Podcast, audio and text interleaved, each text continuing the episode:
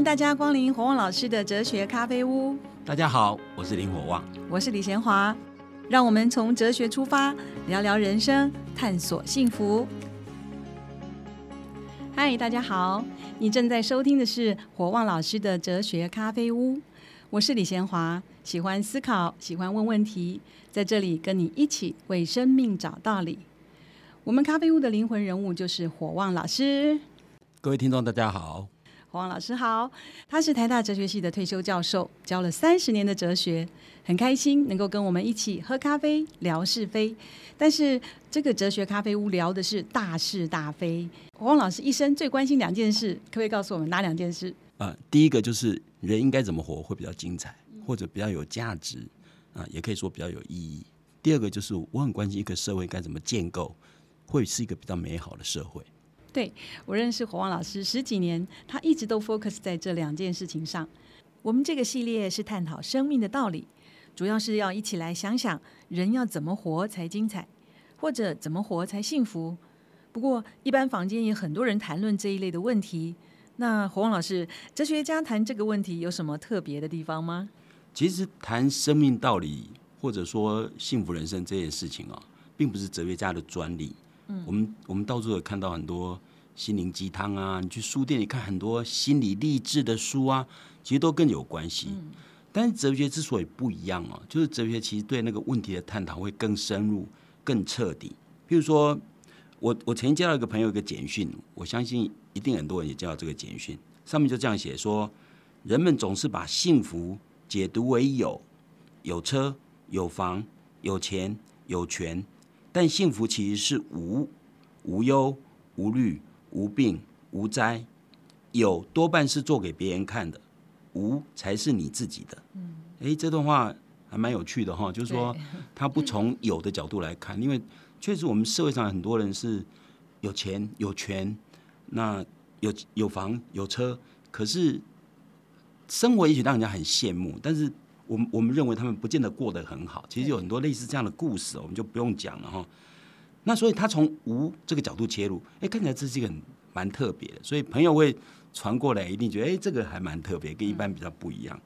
但如果我们进一步分析，你就会发现到说，这则这则简讯只告诉我们说幸福是什么样一个状态，但并没有告诉我们说要怎么样过活才幸福啊。对，而且无忧无虑的人生，应该是所有人都梦寐以求的吧。嗯，但问题是你怎么样经营人生才会无忧无虑？好，啊，无灾无病当然很好啊，但是怎么样才能无灾无病？这简讯里完全没有写。如果我们仔细再思考一下，其实无忧无虑跟无病无灾，我们念哲学就会深入分析嘛。这两者可能是不一样的东西哦。比如说无忧无虑，也许我们人的努力可以尽量达到。譬如说，如果一个人他真的是。比较比较淡泊名利啊，或者是胸襟比较开阔啊，他也许可以比较做到无忧无虑。但是无病无灾呢？一个胸襟在开阔的人，他会无灾无病吗？对啊。因为病跟灾哦，其实常常都是意外，都要遇点运气。比如像我们最近这个 COVID nineteen，你说谁会被感染上？这这不是说那感染上的人就一定是胸襟比较狭窄啊，或或胸襟比较开阔就不会被感染的？不会嘛？所以，所以事实上无病无灾真的需要点运气。那无忧无虑也许可以修炼，但是事实上坊间类似这样的说法都没有给我们非常非常彻底的解答。我们我们不知道怎么过一个无忧无虑的生活，如何过一个无病无灾的生活。所以，所以我我讲就哲学不会只停留在这这里而已。嗯。那这样子来说，一般人对哲学所知的是有限啊，甚至有的人觉得哲学像算命一样。那可不可以简单的给我们介绍一下哲学是什么？其实就是因为我们社会上对哲学哈普遍不太知道，因为我们不像法国，法国的中学生哲学就是必修课，知道但是我们我们到了高中，几乎完全没有哲学课，或者说跟哲学有点关系的课都非常非常的勉强。那只有到大学才有才有哲学课，那事实上大学的哲学课也非常有限。为什么？全台湾大部分的学校几乎是没有哲学系的。我说大学哦，嗯，大学公立学校只有几所大学有哲学系，对，很少。对，那那所以一般人要接触到哲学可能性很低啊。那尤其最多只有在通识课，所以我觉得我们应该对哲学呃应该做点说明。我应该对哲学进一步做点说明，各位比较容易理解。对。在英文上我们讲哲学，哲学英文叫 philosophy。实际上这个字啊，是从古希腊所谓 philos 跟 sophia 这两个字结合起来，philos 就是爱，sophia 就是智慧。所以哲学家其实是被称为叫做爱智之学，就是我们是追求智慧。所以如果以这个定义来看的话，其实早期所有的学问呢，一开始都从哲学出发，因为早期的学问都是为了探讨真理嘛。那哲学其实打从一开始就为了探讨真理。所以早期的哲学家根本就没有分什么，像我们现在有科学、什么社会学、经济学。早期的哲学家有些是科学家，有些说明是现在的心理学家，有些可能是当时的社会学家、数学家。对，说明是数学家。因为事实上，早期所有的学问都是为了探讨真理，所以都是用哲学的方式去思考。那所以说，如果如果以我们现在来讲，以现代社会来讲，因为大家对哲学不了解，如果以现代社会来讲，其实即使现在的学科。很多都跟哲学有关，譬如说，譬如说，我们如果用哲学的方法研究政治，就有一门学问叫政治哲学；用哲学的方法研究法律，就有所谓的法律哲学；用哲学的方法研究社会，就有社会哲学；研究历史就有历史哲学；研究科学就有科学哲学；研究艺术就有艺术哲学。包括宗教，很多人常常把哲学当成宗教，宗教其实不是。我们可以用哲学的方法研究宗教，叫做宗教哲学。其他市场还有很多很多领域，比如我们现在都知道说，呃呃，比如前一阵子因为那个论文抄袭问题在台湾造成很大的风暴，对不对？那涉及的就是专业伦理啊。所以，所以像这些像专业伦理，譬如说新闻伦理，譬如说学术伦理，譬如说医学伦理、工程伦理，哲学有关，这些都是属于哲学研究的领域。像我自己研究领域叫做伦理学，其实伦理学就是用哲学的方法去研究人生。就是说，所以它的基本问题在问人应该怎么活。所以今天才为我来谈这个系列，就是因为这是我的研究专长。所以换句话说，其实，在现在欧美国家，几乎所有的学问最高的学位给的就是要 PhD，就是哲学博士。所以我常常跟学生讲，我说你知道吗？实际上没有所谓的历史博士，欧欧美国家没有历史博士，没有经济博士，没有物理博士。没有工程博士就是哲学博士，那你专长在工程，或专长在电机，专长在经济，专长在法律等等之类。所以事实上，哲学是所有一切学问的开始。好，所以也就一开始都用哲学，但是后来慢慢有些学问自成体系，就跟哲学分家。其实最晚跟哲学分家就是心理学，二十世纪上半叶才跟哲学分家。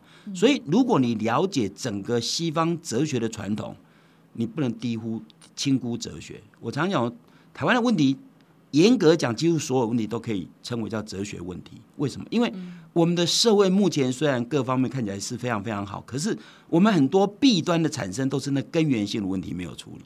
那如果我们追根究底，其实可以探讨这个问题。那哲学到底是什么呢？这样听起来，我们以为哲学是很聪明的人才会懂的。那如果这么重要，应该大家都知道。我那我用简单的方式来定义哲学，其实哲学很难定义啊。但是我用我用哲学的方法比较容易理解啊。其实哲学是用理性、批判性的方式，系统性的去思考一些根本问题。这些根本问题包括宇宙、人生。那什么叫做理性呢？其实我们都念哲学，其实应该是很理性，因为念哲学的人做谈任何问题一定要讲道理。所以念哲学在哲学系里面，我们必修课叫逻辑，他一样逻辑也很好。就是哲学家在问问题的时候，他不是随便乱问，他是有一定的逻辑。所以我们是用理性的方式，用批判性的方式。什么叫批判性？其实很简单，讲批判性的意思就是说，我们不太接受说大家认为怎样，哦，媒体说怎样，或者那个有权有势人怎么说，我们不会在乎那些。我们会在乎说，这些人说，不管是多少人主张，他背后的理由充不充分，这是我们关心的。所以批判性的意思就是说，我们对于一般人认为理所当然的事情，我们会问为什么？为什么？我们不会。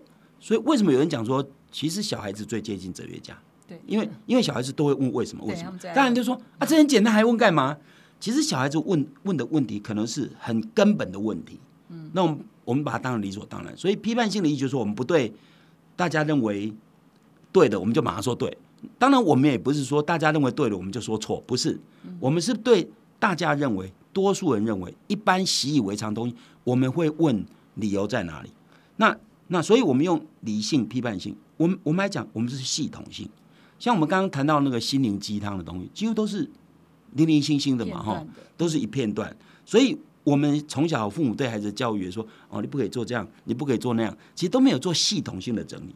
那为什么可以？嗯，对啊，那其实其实系统性日常生活里一般人思考也有系统性的思考模式啊。比如说我的购物哲学是不买二手货，或者我只穿名牌。譬如说这是穿衣哲学。那有人会说，我生了病，我绝不看西医。哦，有以前台大的校长傅斯年就好像有这样理念，说我不看西哦，不看中医，他不看中医。就有人会说我不看中医，或我不看西医。那有人会会觉得说，我的我的养生哲学就是早餐吃得饱，中午吃的少，嗯，晚上就吃不吃都没关系。个人个人哦，对，每个人都有一套哲学，所以他们讲那个哲学其实就是系统性，就是我我我的为人处事是如此。但那跟我们哲学里面讲的哲学还有一段距离，因为因为为什么你不买二手货？嗯，还没有问到底嘛，还要再问下去。所以哲学家会问的东西是问到底，问到说为什么不买二手货？为什么你早餐要吃得饱？为什么你不看西医或你不看中医？为什么？我会不断问下去。所以哲学要问的问题，常常是一般人可能都不会问的问题。一般到那里就就停了，你知道吗？就是说，哎，我就是专穿名牌，我不穿二手货。那你要说哦，那就这样这样。那如果念哲学，我说你为什么这样？这样对你生活会比较好嘛？你知道吗？所以哲学会不断的问，问到最后会有一些议题，可能一般人觉得根本不用问了，可是我们我们还是会问。比如举个例子啊，哦，我我在哲学课也经常问这个问题。其实，在我们哲学里面常会问，就是说，比如说你你看那个小草的颜色，大家都认为是绿的，对不对？天空的颜色大家都是蓝的，那没有人会怀疑嘛？可是哲学家会问说。小草的颜色为什么是绿的？你会说我们看起来就是绿的啊？可你知道吗？如果我们人的眼睛看那个小草呈现的是绿色，那蚂蚁看起来是什么颜色？搞不好蚂蚁看起来是红色。青蛙看起来是什么？青蛙搞不好看起来是蓝色，你知道吗？因为我们跟蚂蚁跟青蛙，我们是感官结构不一样。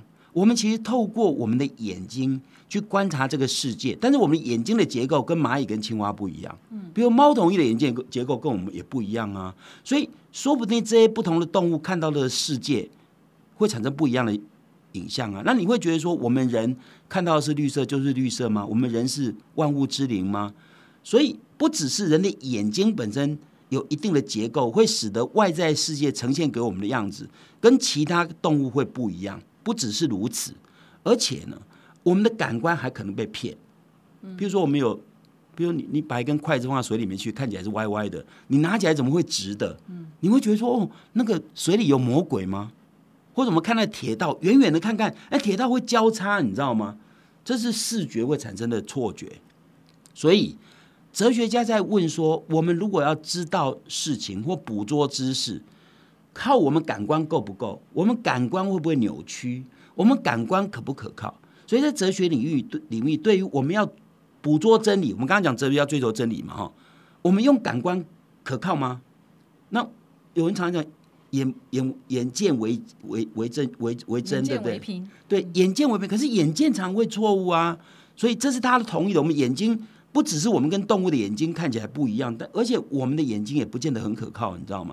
所以在西方的哲学领域里面，对于我们如何获得知识，才有两很重要的两大派，一派就是经验论，经验论呢就认为说，我们就看我们的感官就能知道世界真实的样子是怎样；另外一半认为说，可是感官不可靠啊，所以你要用理性。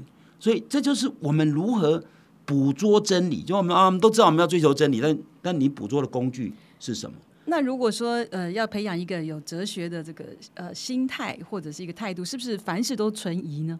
什么事都不要把它当成理所当然，就是尽量的去追问呢？你有哲学的心灵，我像我刚刚讲说，呃，我们一般讲天空是蓝的，呃，小草是绿的，我们那是因为我们人的眼睛这样认为。可是如果不是人的眼睛，可能就不是哦。那我这样问有一定的道理，所以我们所谓追根究底，并不是。胡乱问，或者是明明已经 OK 了，你还故意要问。所以学哲学人第一件事情就是说，我对别人讲的东西，我如果觉得哎理由充分，那我就接受。对我不会说我故意不接受。对，但我如果觉得理由不够充分，我就会继续问呐。所以我刚刚讲那些东西，只是哲学家在探讨问题的时候，他会比一般人更进一步。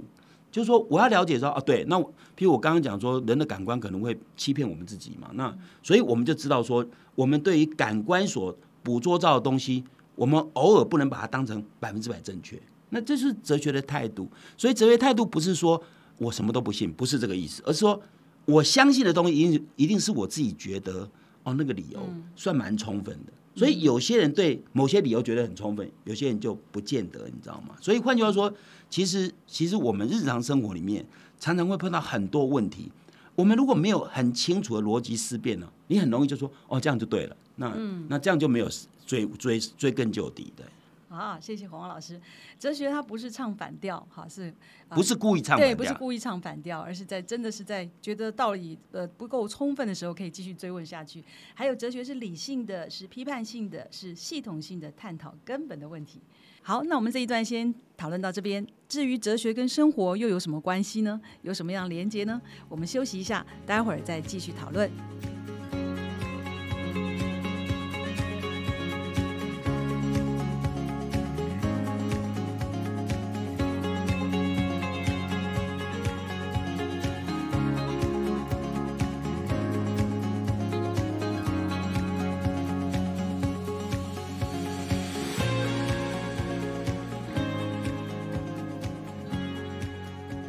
迎大家回到火旺老师的哲学咖啡屋。我们上一段讲到哲学是什么，那怎么样把哲学运用在生活中呢？感觉好像比较遥远。那是不是请火旺老师来跟我们说明一下？其实一点都不遥远只不过哲学家在处理问题的时候，通常就是呃，尤其在学术殿堂里面，因为学术专业嘛，所以变得很多用了很多很多专门术语，把很多人吓到了。对，其实如果把那些东西用平常的语言来表达，其实就很清楚。那我们刚才讲哲学是哲学是一种深入的思考、系统性的思考。那如果拿拿来哲学处理人生，其实就我刚刚讲我自己研究的专长叫伦理学。所以伦理学其实在探讨人应该怎么活。我们日常生活里面，我大概应该没有人哦，或不想过一个幸福人生，或者不想自己的人生过得很精彩。但是你人生要过得精彩，不是靠运气耶。有时候可能你生活的点点滴滴，可能都需要智慧来累积。那那个智慧是什么？所以，所以哲学如果应用到平常的生活里面，它它会让你觉得你的生活不是只是吃饭、睡觉、工作无聊的重复，你知道？你会知道你在干什么。那我经常讲说，我自己活到七十岁了，我每天都很努力在做很多事情，是因为我知道我在干什么。所以，如果一个如果知一个人如果知道自己在干什么，他会第一个他活得比较积极，第二个他比较不会。无聊，甚至他自己年纪几岁都忘了。我不是故意要忘记了，但是就是你就是不会想那些问题，你知道吗？所以，所以换句话说，其实我们每一个人都希望人生是幸福的。但人生是幸福，不是从天上掉下来，也不是天天运气很好，每天都过得很棒，不可能。所以要需要一点，我认为一点深思。所以希腊哲学家苏格拉底就讲过一句话，他说：“一个没有经过反省的生命是不值得活的。”意思就是说。我经常用句话来讲说，如果一个人每天想都都都是一些无聊的事情的时候，他其实用简单的话讲，叫吃饱饭等死。那当然每一个人都会死，但是如果你好好反思应该怎么活比较精彩的时候，表示你找可以找到值得活的生活，就值得你活。你说活是有价值的，所以苏格拉底这句很重要。那我们每一天呢，几乎都做出很多无数的决定，有的决定不太吃不太重要，比如说。到底今天要吃饭还是吃面，这种不太重要，对不对？那你到底中午要不要多吃多吃少，这这也不是很重要。你要穿什么衣服，这可能都不是非常非常重要。但是有些决定其实非常非常重要，一旦你决定错误，可能对你一生是一个很大的影响。嗯，那有有些决定，有些决定很重要，譬如说，你到底决定要选什么科系？当然这不是重要到那种程度了哈。那反正你转读了科系还可以转嘛，以后还可以改嘛。但是这基本上，如果你如果你重要的决定是一个比较重要的决定，譬如说，譬如说你要不要去登百越？很多人觉得他一生的志愿要登百越，可是百越还蛮冒险的，你知道吗？所以这这种决定就很重要。你如果决定要登百越，你一定要万全的准备，绝对不是跟你去阳明山一样轻轻松松。所以每一个决定会有重要性、有重大性，有些甚至甚至会涉及生命安全。你你知道吗？你看乌克兰跟苏俄打仗。乌克兰啊，所有的总统下了一个一个命令，就使得生灵涂炭，这个决定重不重要？嗯，很重要哎。所以一个政治人物对社会影响有多大，可以几千万条人命在他身上，一个命令之下就就就没了，你知道吗？所以换句话说，有些决定非常非常重大。至于如果你不是像政治人物有权力者那么大的决定影响那么多人，其实你一个人，你有些决定对你也很重要。譬如说你要跟谁结婚，这重不重要？嗯，影响一一生非常重要，这影响很重。所以如果你要幸福人生，你的重大决定一定要深思熟虑，因为这个重大决定有时候是做了决定就不能悔改，有时候有些当然还可以改。我刚刚讲，我刚刚讲说这个这个决定要吃什么饭，这一点都不重要啊。选择科系也还好，但决定跟谁结婚，绝对跟选择哪个科系，我觉得关键很重哦。所以换句话说，其实有些决定非常重要。所以如果你用哲学的方式，你就会去思考说，那我我常常，要做一个你要过一个幸福人生，你一定要想说，那我是一个什么样的人？对我而言，什么样的东西对我，我会觉得是幸福的。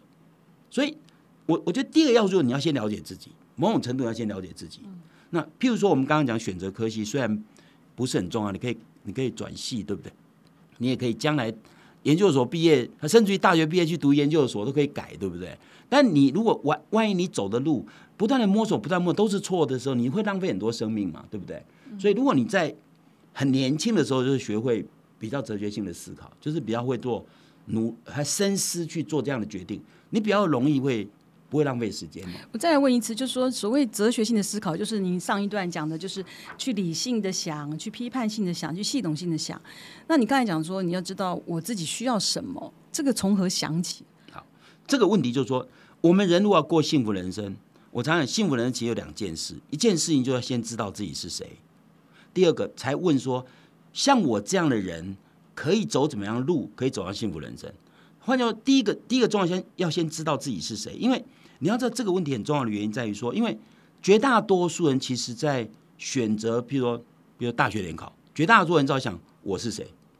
我绝大多数都在想说，哎，现在社会流行哪个科系比较热门？有爸妈的期待，对啊，其实都是在想，哎，流行价值，譬如说大学科系，像像我每次讲说，我们哲学系的学员都想去都想转系，因为几乎没有人要选哲学系嘛，一般人都觉得哲学系没什么用，怕找不到工作。对啊，所以所以很多人的决定都是找工作啊，好科系啊，以为这样就幸福人生。我们会告诉你说，哦，幸福人生就是这样吗？如果这样，那太容易了。那考到第一志愿就比第二志愿幸福，对不对？考上台大就比考上文化人幸福，是这样吗？那那不是，好像不是嘛，所以表示没有那么简单。但是，一般人在做日常生活的选择的时候，如果能够进更进一步思考，就就不一样。说我一定要跟别人一样吗？譬如说，别人进第一志愿，我就要进第一志愿吗？别人的第一志愿是我的第一志愿吗？绝大多数人都把金钱摆成是幸福的第一要素，对不对？几乎所有人都说找找考到好科系，进好大学，找到好工作，薪水高，你将来幸福美满了。哇，这么容易，对不对？哎，那就讲黄老师就不是啊，你自己是从数学系转到哲学，所以我的意思说，其实我如果不是从数学转到哲学，我的人生可能完全改观。那你怎么了解你自己？没有其实一开始人都是有点迷迷糊糊，所谓迷迷糊糊就是有点模糊了哈。比如说，像我自己是因为早期家里穷嘛，那穷家里孩子又多，我们家兄弟姐妹十一个，然后呃家里穷困家里让你读书，我那时候排我排行老七，是因为你功课特别好，但父母都期待你将来能够赚钱嘛。嗯，那我也是因为。我高中念的是建中，然后建中学生大部分都念甲组嘛，你知道吗？念念那个社会组很丢脸，不 丢脸很丢脸。你要想想，小小年纪也不想丢脸嘛。其实我从小就是数学跟国文是最好的，因为我其实这两科都很强。这样，那我上了数学系以后，就觉得我其实活得不快乐，因为觉得我我为了赚钱嘛。那如果我家因为生活改善了，那那这社会还很多人可能处境还是不好，那怎么办？我才想到说，我其实对人更关怀。所以我才从数学转哲学。其实，其实因为在大学过程当中，你比较可以自我摸索，你知道吗？但是因为我们以前没有这样的思辨训练，所以都是都是随波逐流。坦白讲，我自己高中以前也是随波逐流嘛。所以我现在讲的意思是说，如果我们想要过幸福人生，我们如果落入世世俗的价值观，比如说追求金钱、财富、名位，那这样的人生就是幸福吗？所以是这样不断的追问自己，那这是个人的部分。那你刚才说政治家做决定，他也要这样子，啊系统的去想，理性的去想，批判去想。为什么会这样？因为即使是政治人物，他权力很大，他的决定可以影响非常多人，但是政治人物也希望自己一生活得幸福啊。对啊，如果他们的决策错误是害了非常非常多人，所以我说，其实决定一个人会不会幸福有两个要素，一个要素就是找到自己做自己，另外要素就是品德。所以，如果你今天问我说人生应该怎么活会比较精彩，我用最简单的讲法就是，你要过有品德的生活才会精彩。所以一般人因为没有想很多，就以为道德喊喊口号，你知道吗？对啊，但是其实，如果你真的真的能够深入思考道德为什么跟幸福相关的时候，你就会发现到哦，原来是如此。我我常常讲说，我自己一辈子，我不能说我是一个非常有道德的人，但是我在道德这个领域里面，我算是做的还不错。就说至少我比一般人更更比一般人更更警觉，因为我自己是受这个训练的人。那所以我知道这跟人生幸福是有关系的。所以也就是说，哲学家在思考这个问题的时候，是经过很多挑战跟质疑，尤其一般人一定会质疑嘛。对啊，想到幸福就是车子好啊，钱多啊，然后房子啊，很少人会讲到品德。而且这么多几千年下来，会不会到这个时代不适用呢？哦，不会，一点都不会适用，不适用。我说，人类的科技进展一日千里，像我们的手机哦，早早期我有个朋友专门研究这个这个三 C 产品，他就跟我讲说，那时候我才我那时候我有手机，那时候手机完全只打电话，那时候他就跟我讲说，将来一只手机行遍天下，现在确实如此啊，所以那科技进展多么快啊，但人的问题从来没有改变过，人的问题生老病死、忧苦愁烦，所以从人的本质问题来讲，人类的苦恼问题，只是你碰到的苦恼跟以前可能不一样，但是苦恼仍然在。本质一样。为什么讲嗯人生人生人呃人生不满百，常怀常怀千岁忧？就是就是因为人只要人活着，一定有死亡的问题，然后人活着一定会有一些不如意的事情发生，所以每天生老病死、忧苦愁烦，这这不管你几千年前跟几千年后，同样的问题存在，只是他面临的问题不一样。比如说现在孩子忧呃烦恼的事情，可能跟以前烦恼的问题不一样，但是烦恼依旧，因为人生永远都有一些欲望。要满足没办法满足，那欲望该不会满足？满足的结果是不是更糟糕？都会有这种问题存在，你知道吗？所以，所以事实上，用哲学的方法探讨探讨人生，我们不会讲苏格拉底的想法过时了，我们不会讲亚里士多德过时。我们现在哲学系还在教苏格拉底、亚里士多德、康德，你知道吗？这些都死好好几百年了，嗯，永远不会过时，因为只要是人，都有人共同的命运。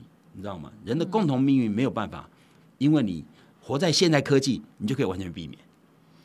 对啊，所以我们用呃哲学的方式来了解人生怎么样过得比较幸福，那是真的是呃可以知道根本的问题哈。我想大家都想知道怎么活得比较精彩。那这一这一集我们听下来，我们大概有一点方向。不过最后可不可以请黄老师简单的几句话来指出一个方向呢？好，我说所有的哲学家在思考人生应该怎么活，最后都达到一个共识，那个共识就是品德跟幸福人生非常相关。他们唯一的差别就是，有些人认为以苏格拉底为代表，还有后来所谓斯多葛学派，他们认为说只要有品德就保证幸福，是哦，所以他们认为品德是幸福的充分条件。一般人觉得疯了，你知道吗？对啊我们看到日常生活里面很多人明明很有品德，最后还是活得不好，对不对？但是这一派学者认为品德是幸福的充分条件。好，我们后面会讲一些理由哈，你不要你不要觉得这些哲学家疯了，觉得他有他的道理哈。另外一派就认为说，哦，品德很重要，但是品德并不是幸福的充分条件，品德只是幸福的必要条件。所谓必要条件，简单讲就是一个人有品德不能保证幸福，但是没有品德一定不幸福。嗯，好，这些东西我们后面会探讨。主张品德是幸福必要条件的最主要代表人物就是亚里士多德。那亚里士多德认为说，只有品德不能保证幸福，因为人生要幸福，不能只有品德。品德是我们一般称为叫内在善，或者属于内在的好东西，因为品德是自我修炼的好东西嘛，哈。但是我们还需要一些外在善，所谓外在善就是我们需要一点钱，嗯，我们要需要一点食物，我们需要有房子可以住，像这些东西，如果你没有，或者我们要需要一点好名声，对不对？如果你这些都没有，亚里士多德认为说，那你很难幸福。譬如，譬如一个人如果三餐不济，我们很难说他是幸福人生嘛。所以亚里士多德认为说，我们需要一点外在的好东西，基本的更重要就是我们要需要一点好运气。如果我们运气不好，我们再有品德，即使很有品德人，也可能出很重大的挫折或伤害，譬如说被撞断腿啊、半身不遂啊、下半身没办法行动啊，那我们很难说这样叫幸福。所以亚里士多德认为说，我们想要过幸福人生，品德很重要，但是还需要一点外在的好运气。所以他认为品德是幸福的必要条件，但很重要。他会说，没有品德一定不幸福。为什么哲学家会这样想？哦，我们后面慢慢论述给各位听。对哈，听到黄老师这样讲，真的让人很好奇。真的，真的，这个品德跟品跟这个幸福有这么密切的关系吗？我们接下来每一集都会慢慢来跟各位分享。